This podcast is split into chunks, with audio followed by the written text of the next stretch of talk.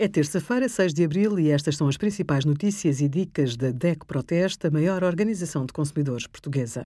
Hoje, em DECO.proteste.pt, sugerimos Serviços de televisão sem box permitem poupar até 75 euros por ano, a revisão do prémio do seguro automóvel não é obrigatória e a nossa plataforma FitMap, que quer pôr os portugueses a treinar ao ar livre.